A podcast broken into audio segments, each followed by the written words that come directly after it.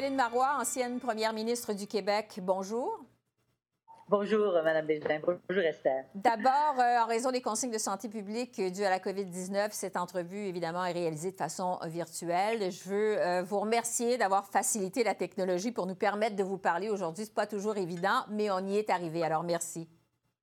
Ça me fait plaisir d'être avec vous. Dans votre euh, biographie publiée récemment, Au-delà du pouvoir, vous relatez vos plus que 30 ans finalement en politique. On le sait, vous avez dirigé tous les plus gros ministères de l'État au Québec, santé, éducation, finances, Conseil du Trésor. Vous avez donc une connaissance fine, je dirais, d'à peu près tous les secteurs. Je vous demanderais, euh, malgré ça, qu'est-ce que la pandémie de COVID-19 vous a appris sur notre société, de ses forces, de ses faiblesses? D'abord, euh, je vous dirais, elle, m'a appris qu'on était vraiment passé à un autre stade de notre vie collective euh, par rapport à, l'ensemble de la planète, si on veut. Euh, on constate vraiment qu'il y a une véritable relation interplanétaire entre les citoyens, entre les États du monde, et on ne peut plus ignorer ce qui se passe à l'autre bout de la planète et que un événement quelque part à Wuhan, en Chine, va avoir un impact sur l'ensemble des citoyens du monde. De telle sorte que les institutions dont on s'est doté depuis la fin des, guerres, des grandes guerres, au siècle dernier, jouent un rôle important, mais on se rend compte qu'il y a des limites qui sont atteintes actuellement. Et ça m'a amené à réfléchir au fait qu'on devait revoir ensemble la façon d'appuyer la solidarité entre les peuples. Et le meilleur exemple de cela, à mon point de vue, c'est la question des vaccins. Ce qui a été formidable, et ça, c'est une, je pense qu'on doit tellement se réjouir de ça, c'est qu'il y a eu un effort considérable de la communauté scientifique qui a rapidement réussi à trouver ce vaccin. C'est phénoménal et on doit s'en réjouir. Mais en même temps, on a vu les pays riches, dont nous sommes, qui euh, s'est dépêché d'aller commander le vaccin et c'est la portion congrue qui va rester pour les pays pauvres. Et, c'est là que les mécanismes internationaux ne jouent pas leur rôle complètement, à mon point de vue. Il faut revoir tout ça pour s'assurer que euh, va traiter également tous les citoyens du monde, et en particulier ceux qui sont les plus pauvres des plus pauvres, et qui risquent de payer une note très élevée. Et ce dont on n'est pas conscient, je trouve, c'est que si on n'a pas cette solidarité-là, on va en payer le prix aussi parce que cette pandémie ne s'éteindra pas et elle risque de muter et de développer d'autres types de virus. Alors ça, c'est une première leçon que moi, je trouve très importante à tirer et qui doit commander de l'action. Une seconde, et là, je me rapproche peut-être un petit peu plus de ce qu'on vit ici au Québec, au Canada, euh, je crois qu'on se revalorise actuellement le rôle de l'État et le rôle des décideurs politiques. On se rend compte qu'il est important qu'il y ait quelque part des personnes responsables du bien commun, de s'assurer qu'on prend soin de tout le monde. C'est là que les grandes politiques publiques qu'on a adoptées depuis des décennies maintenant, et je pense en particulier au Canada et au Québec, euh, sont utiles et ont joué pleinement leur rôle. Et quand je vois euh, M. Legault euh, mettre de l'avant toutes les grandes politiques de, sanitaires, c'est parce qu'on a des lois qui concernent cela. Moi, je me réjouis tellement de voir qu'on a réussi quand même à soutenir les familles avec nos CPE, nos travailleuses et nos travailleurs. Alors, moi, je trouve que de ce que l'on vit, je crois que ça va amener les citoyens à revaloriser le rôle de l'État sa nécessité dans nos sociétés et en même temps, ça va amener les grands décideurs politiques à mieux peut-être planifier ou prévoir. Si on s'est rendu compte qu'on avait été pris un peu au dépourvu, marquez que c'est, moi je ne veux pas blâmer personne parce que c'est tellement difficile des situations comme celle qui se vit. Mais il reste que quand on court après les masques, qu'on court après les habits euh, pour euh, le, le, personnel, etc. Une troisième leçon, puis après ça, on pourra reprendre c'est parce que j'ai beaucoup réfléchi à cette question-là. Comme j'ai dit, je suis à, la semi-retraite, si on veut, parce que je travaille tout le temps, mais bénévolement. Euh, l'autre chose, c'est, euh, je crois qu'on va davantage valoriser le soin aux personnes et surtout celles qui offrent ces soins les personnes qui offrent ces soins. Regardez tout le débat qu'on a eu sur les préposés aux bénéficiaires, sur les auxiliaires, euh, les infirmières auxiliaires, on se rend compte que leur rôle est essentiel dans nos sociétés, mais on l'a jamais autant valorisées, jamais autant reconnues. Et c'est pas seulement de le reconnaître en disant ah c'est important le rôle qu'elle joue. Il faut le reconnaître monétairement, matériellement, parce que ces gens, euh, il faut qu'ils vivent comme tout le monde. Alors, je crois que là, il y a eu vraiment une réflexion qui va nous amener à l'action et à modifier euh, notre façon de considérer le travail de ces personnes-là et leur contribution au bien-être de la société. Madame Marois, vous êtes en semi-retraite, comme vous dites, mais visiblement, vous êtes encore très intéressée par les questions euh, de société. Vous parlez de l'importance de prendre soin des autres. Euh, vous, Madame Marois, vous êtes passée à l'histoire pour être la première femme première ministre du Québec toujours la seule à ce jour. Euh, cette pandémie a particulièrement touché les femmes euh, surreprésentées dans les secteurs d'emploi qui ont été euh, frappés de plein fouet par la COVID-19. On a même qualifié de récession féminine l'impact économique de la pandémie. Qu'est-ce que cette pandémie peut nous apprendre de la place des femmes encore aujourd'hui dans la société? D'abord, on nous apprend une chose, c'est qu'on est mauditement importante dans la société. Non, mais je, fais, je dis ça sur le ton de l'humour, mais je crois qu'on se rend compte comment euh, les femmes ont, jouent et ont joué un rôle important dans nos euh, sociétés. Et quand ça, se met à mal aller, vers qui on se tourne? Souvent vers les femmes qui vont aider, vers les femmes qui vont prendre soin des enfants. Quand on a commencé à, à confiner, et euh, qu'on a réouvert progressivement, puis que là, on ne savait pas si on allait ouvrir les écoles, à quel rythme. Moi, j'entendais euh, les commentaires et les gens dire, ben écoutez, euh, c'est difficile parce que je fais du télétravail et je vais devoir garder les enfants à la maison.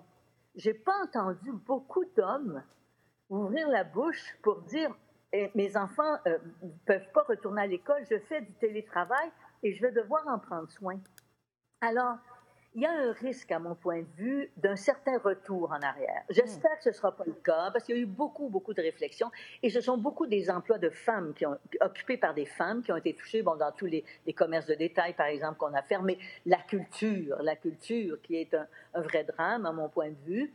Les soins aux personnes, ben là, on a demandé encore plus d'efforts, plus de travail, qui on entend partout actuellement sur les réseaux, dans les émissions, sont des femmes qui crient au secours et qui disent comment c'est difficile ce qu'elles vivent actuellement dans nos institutions. Par contre, ce que je mentionnais tout à l'heure, ça va aider sans doute à revaloriser le rôle et le métier que, ces femmes, que des femmes exercent, particulièrement dans les soins euh, aux personnes. Mais j'espère qu'il n'y aura pas de recul sous l'angle de l'égalité et de ce qu'on appelle euh, euh, la charge mentale actuellement, à savoir que c'est comme si ça retombait encore sur les épaules des femmes, que cette responsabilité des familles et des enfants et des soins aux personnes. Donc, il va falloir, comme vous dites, être vigilant à cet égard, sortir de cette euh, pandémie.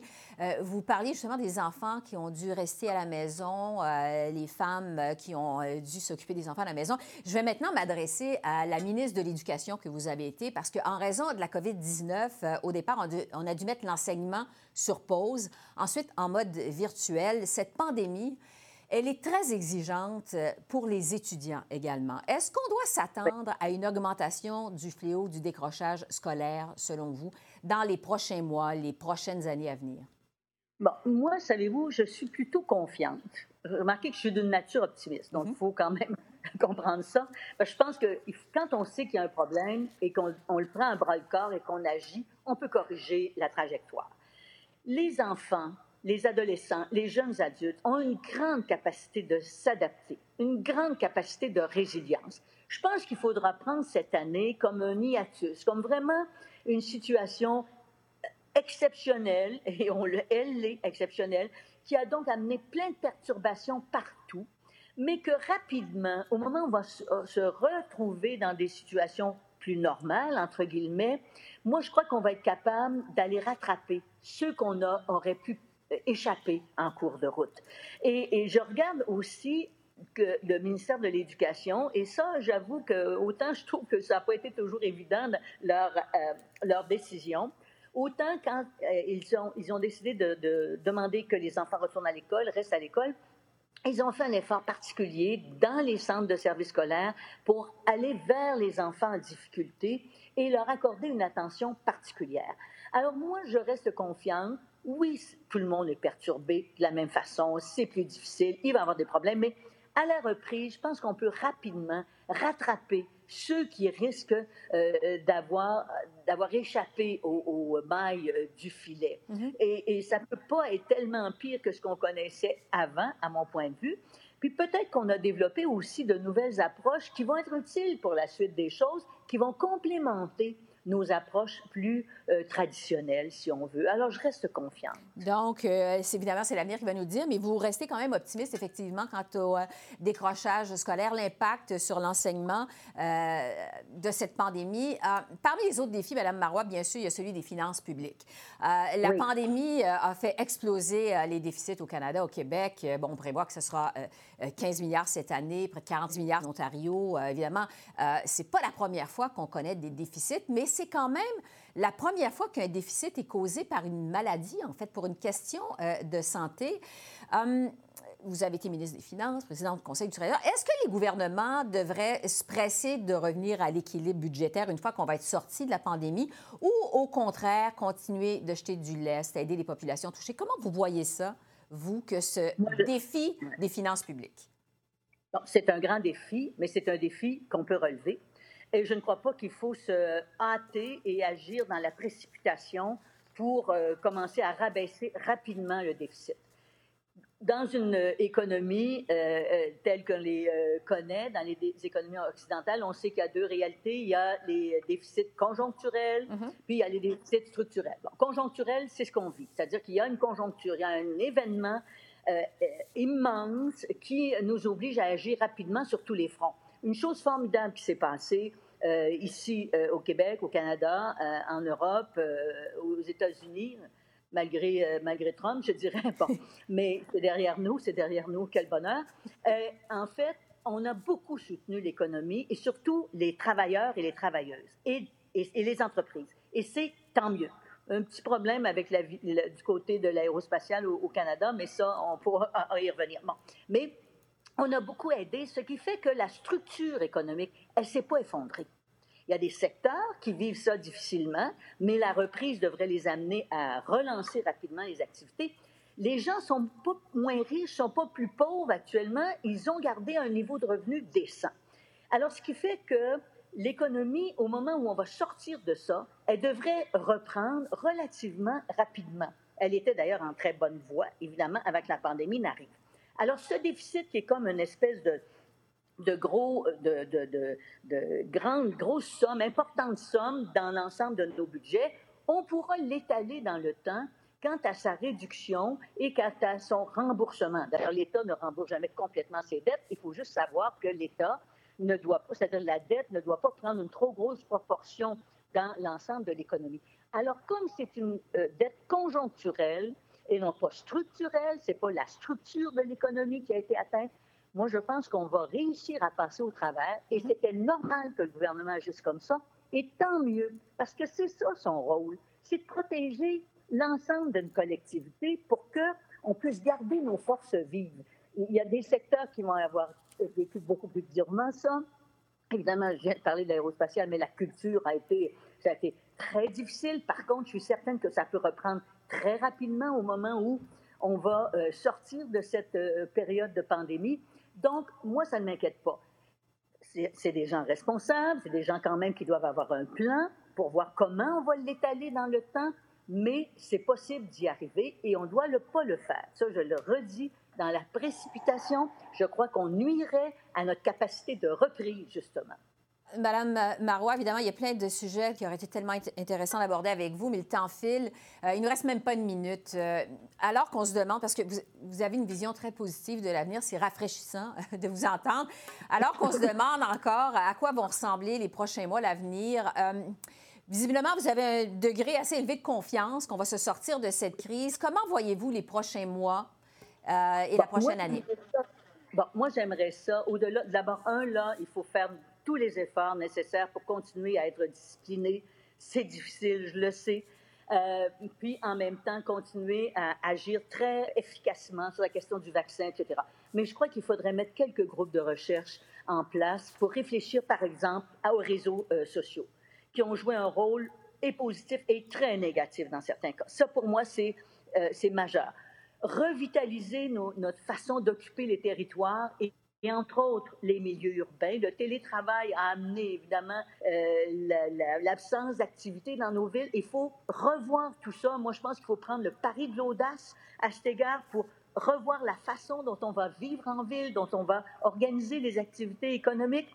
C'est euh, très exigeant. C'est pour ça quelques groupes de recherche. On a des, euh, des chercheurs dans tous les domaines d'activité de, notre de nos activités sociales, économiques, culturelles. Pourquoi pas les mettre à l'ouvrage maintenant pour réfléchir à la suite des choses en ce sens-là? Prendre le pari de l'audace. Euh, Pauline Marois, ancienne première ministre du Québec, euh, on va se laisser là-dessus. Merci d'avoir généreusement partagé, je dirais, votre optimisme avec euh, nous, votre expérience et vos connaissances également. C'est très apprécié. Merci beaucoup. Merci Esther. C'est très agréable d'échanger avec vous aussi. Au revoir. À une prochaine. Au revoir.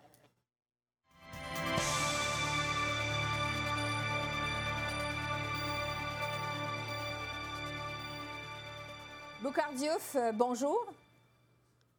Bonjour Esther. Vous êtes une figure évidemment bien connue au Québec, chroniqueur et animateur à la radio, à la télévision. Vous êtes aussi biologiste de formation, une matière que vous avez enseignée à l'université. Euh, mais vous êtes aussi reconnu pour votre, je dirais, façon de penser euh, différemment, certains disent en dehors de la boîte, euh, pour votre philosophie et même votre sagesse, je dirais aussi. Alors je vous demanderai au départ, quel a été, selon vous, le plus gros impact de cette pandémie de COVID-19 jusqu'à maintenant dans notre société, l'impact sur la société? Ben, moi, je pense que ce que, la pandémie a, révélé en, premier chez nous, c'est la fragilité de tout ce qu'on pensait être des acquis, c'est-à-dire le fait de se côtoyer, de se toucher, de sociabiliser et de, de voir qu'un virus, quelque chose de complètement presque immatériel, parce qu'on ne sait même pas si c'est... Euh, ça dépend des, chercheurs. Il y en a qui placent les virus dans la matière inerte. Il y en a d'autres qui disent que c'est des êtres vivants. De voir que cette microscopique affaire est capable de déstabiliser la planète au complet en quelques... je pense que c'est l'humilité. C'est l'humilité qu'on a appris, je pense les humains, c'est l'humilité et puis la fragilité de tout ce qu'on pensait être euh, des mhm. acquis non, non négligeables. Oui, ça vient ébranler effectivement ce qu'on prenait pour acquis. Euh, sur l'impact du confinement, le fait d'être isolé, d'être séparé de la communauté, quel effet euh, cela pourrait avoir sur nous collectivement à long terme, vous pensez? Ben, moi, je, je pense que c'est quelque chose qui est très dur pour les humains parce que l'humain, c'est un animal hautement social. C'est peut-être le plus social des animaux on peut le dire. Et donc, euh, d'être isolé, isolé et te dire, tu ne peux pas rencontrer, tu ne peux pas sociabiliser avec les gens que tu aimes, tes amis, c'est la pire des punitions qu'on peut imposer à un être humain. Quand on regarde nos sociétés, euh, nos systèmes de punition sont basés là-dessus. Une prison, c'est quoi? C'est un endroit où on confine des gens en leur disant, vous n'avez pas, pas été correct, donc on va vous sortir on va vous sortir des murs de la cité et vous isoler, vous allez vivre l'anxiété d'exclusion. Donc, ça a été, je pense que c'est, on a compris qu'on n'est pas fait pour être enfermé. Ma mère a une expression qu'elle utilise beaucoup. Euh, ma mère dit en Wolof, nit nite garabam. Et ça, ça veut dire l'humain est le meilleur remède pour son prochain. Donc, euh, bien avant les médicaments et les docteurs, l'humain est le meilleur remède pour son prochain. Alors, quand on l'isole de l'autre, ben, l'anxiété euh, existentielle n'est pas loin. Et ça, on l'a réalisé, je pense, avec le virus. Il faudra voir effectivement les impacts à long terme de ça sur la santé mentale de la population. Euh, plusieurs, à euh, jugent que cette pandémie de COVID-19, ça a d'abord été en fait, d'abord et avant tout mis en lumière les inégalités dans la société, notamment euh, dans la façon dont on traite les personnes âgées, les minorités visibles qui, comme on sait, sont très nombreuses au sein du réseau de la santé, euh, la façon aussi dont on traite les plus vulnérables de notre société. Qu'est-ce que vous en pensez? Bien, je pense que oui, c'est une faille que le virus a révélée. Le virus, je pense, a révélé dans nos sociétés beaucoup de choses. Il y a cette faille dont, dont vous venez de parler, mais il y a aussi toute la fragmentation des populations. Je veux dire, les gens sont tellement fragmentés que juste de les réunir autour d'une conversation commune est très difficile. Donc, il y a beaucoup de monologues, mais il n'y a pas une conversation nationale. Et donc, le virus a révélé aussi cette inefficacité. des sociétés occidentales. on, le réalise un peu partout. C'est un peu, on pourrait appeler ça les dérives des droits individuels qui ont conduit à cette inefficacité collective. Et ça, c'est une partie.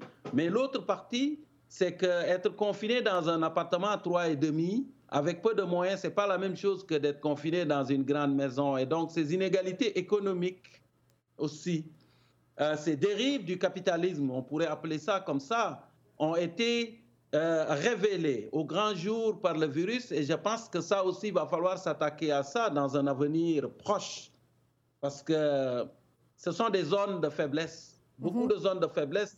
Le virus a été un révélateur de ces zones de faiblesse. Oui, les défis, évidemment, vont être nombreux euh, au sortir de cette pandémie. Euh, Diouf, vous êtes euh, biologiste également, je le disais d'entrée de jeu. Je veux vous entendre sur le virus, bien évidemment. La COVID-19, ben, on a un peu tendance à l'oublier, mais elle semble venir d'un marché euh, d'animaux vivants de Wuhan en Chine. Est-ce que cette pandémie, vous pensez, va nous obliger à revoir le rapport de l'être humain avec les espèces animales? Je l'espère. Je l'espère grandement et j'ai écrit beaucoup là-dessus, mais je pense que si on veut faire vraiment ce qu'on appelle une guerre préventive, c'est de ne pas dire nous sommes attaqués, on se regarde le nombril et on célèbre ce que, ce que on célèbre nos sentiments, parce que c'est ça l'humain. Euh, ces sentiments, il les a érigés un peu en religion, ce qu'on appelle l'humanisme communément. Mais il faudrait peut-être penser un peu plus large J'ai parlé d'écologisme parce que c'est, je veux dire, le rapport qu'on entretient avec la biosphère y est pour beaucoup. C'est une crise environnementale, ce que nous vivons, et on n'en entend pas beaucoup parler parce qu'on est éprouvé. On est éprouvé, on a peur, on est fatigué, donc on se regarde en oubliant comment on en est arrivé là. Et je pense que pour une solution plus durable, il faudrait interroger vraiment la place que nous occupons, nous, Homo sapiens, dans la biosphère certains scientifiques ont, calculé que si on rapportait l'histoire de la Terre en une journée de 24 heures, l'humain est apparu sur la planète bleue à 23 h 59 minutes et 56 secondes. Donc, en 4 secondes d'existence, nous avons érodé massivement ce que la nature a mis 3,5 milliards d'années à construire. Et je pense que ça, là, ça va être la grande question à se poser après. Et probablement essentiel aussi pour se préparer pour la prochaine euh, pandémie parce que il y en aura d'autres. Euh, toujours sur le euh, virus euh, Boucard, vous avez été vous-même frappé, en fait, par des virus dans votre vie, celui de la polio, celui de la malaria. J'aimerais savoir comment ça a affecté votre vie, que ces virus? Ben, ça a tracé le chemin de mon existence. Moi, quand j'étais jeune, j'ai attrapé la polio, une épidémie de polio. J'ai grandi au Sénégal. Mm-hmm dans un village du centre du Sénégal, une épidémie de polio. J'ai perdu un frère là-dedans. Euh, ma, ma soeur, elle, elle, a eu la malchance de l'attraper, c'est paralysée des deux jambes. Et moi, j'ai une jambe qui a été maganée. pour parler un peu québécois, ma jambe a été vraiment détruite par la polio. Donc, j'ai grandi avec ça. Et quand j'étais jeune, mon père disait souvent, Boucard, tu as une bonne et une mauvaise jambe. Et aujourd'hui, je dis souvent aux jeunes, la vérité, c'est que ma jambe qui a été vraiment endommagée par le virus a tracé le reste de ma vie. Tout ce que je suis devenu aujourd'hui, c'est à cause de ça. Et euh, des fois, quand je retourne au Sénégal, mon père me dit, il parle de ma mauvaise et de ma bonne jambe, et je lui réponds maintenant, c'est laquelle la bonne et laquelle la mauvaise. Et je veux élaborer là-dessus parce que je me suis beaucoup demandé à quoi sert un virus au début de la pandémie. Les gens ne comprennent pas, mais les virus, c'est des formes d'êtres de, vivants qui sont peut-être sur la planète euh, depuis les premiers balbutiements de la vie, 3,5 milliards d'années. Et ce sont des êtres qui, je parle du virus de la polio qui a tracé ma vie, mais les virus ont tracé la vie de, l'existence des humains aujourd'hui parce que 8% de notre ADN, c'est de l'ADN viral.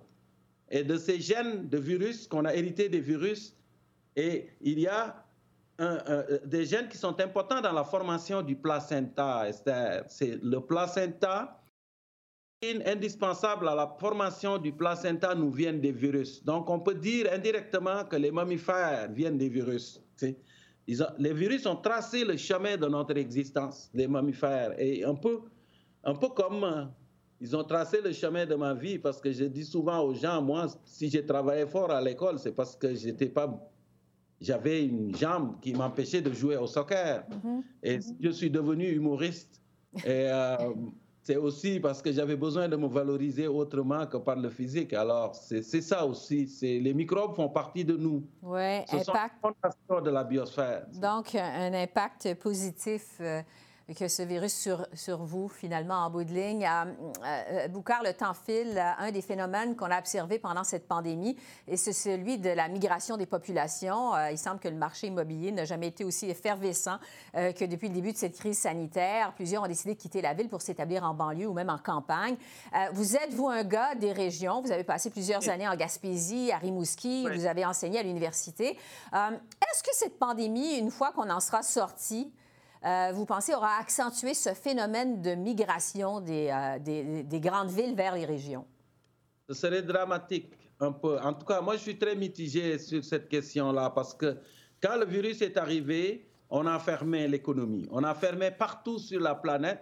On a ralenti. Et moi, comme biologiste, je regardais ça en me disant, pour négocier un virage euh, on sait tous qu'il faut ralentir. Et maintenant qu'on a ralenti, pourquoi ne pas en profiter pour négocier le fameux virage vert dont on parle et qui serait vraiment salvateur pour nous?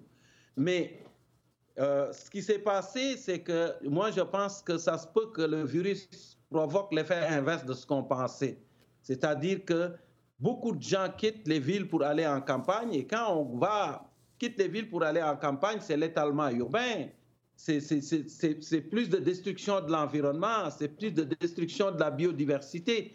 Quand on s'en va vers les campagnes, c'est plus de voitures individuelles et euh, probablement plus de commerce en ligne parce que les gens ont, découvert le commerce en ligne. En fait, euh, beaucoup de gens qui ne connaissaient pas ça l'ont découvert. Donc, euh, j'ai peur que le virus provoque l'effet inverse de ce qu'on pensait, c'est-à-dire que l'humanité se réveille et, que, et dise la, maladie est terminée, on va retourner dans ce qu'on appelle un métabolisme de compensation. On a eu une pause et maintenant il faut remettre les machines à 125% pour retrouver le niveau où on était avant. Ce serait vraiment dramatique. Donc, c'est sûr que ce phénomène-là aide certaines régions qui étaient dévitalisées, mais si ça s'accentue, ça risque d'être quelque chose de très néfaste, je pense, au point de vue environnemental. Donc, euh, important à prendre en considération alors qu'on veut une relance euh, verte, environnementale. Euh, je vais terminer là-dessus, Boucard. en fait, pour terminer sur une note positive, on dit que dans chaque crise, il y a une opportunité. quelle aurait été la plus grande opportunité de cette pandémie de COVID-19 selon vous? Ben, moi, je pense que c'est de, révéler aux humains que, d'apprendre aux humains l'humilité.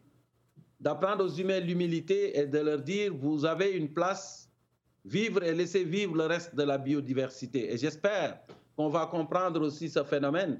Sinon, euh, il y a juste chez les mammifères et les oiseaux, il nous reste 1,7 million de virus à découvrir. Et ça fait des milliers et des milliers de pathogènes potentiels pour nous si on ne change pas. C'est ça. Donc, la nécessité euh, de tirer des leçons, finalement, euh, de cette tirer pandémie. Leçons, euh, tirer des leçons, puis de protéger la biodiversité, s'intéresser à l'environnement. Pour moi, c'est ça le plus important et j'espère que c'est une leçon qu'on qu'on va garder quelque part. Boucard Diouf, chroniqueur et animateur, biologiste et philosophe à vos heures. Merci beaucoup d'avoir partagé votre sagesse avec nous aujourd'hui. C'est très apprécié. Merci à vous. Merci. Merci. Au revoir.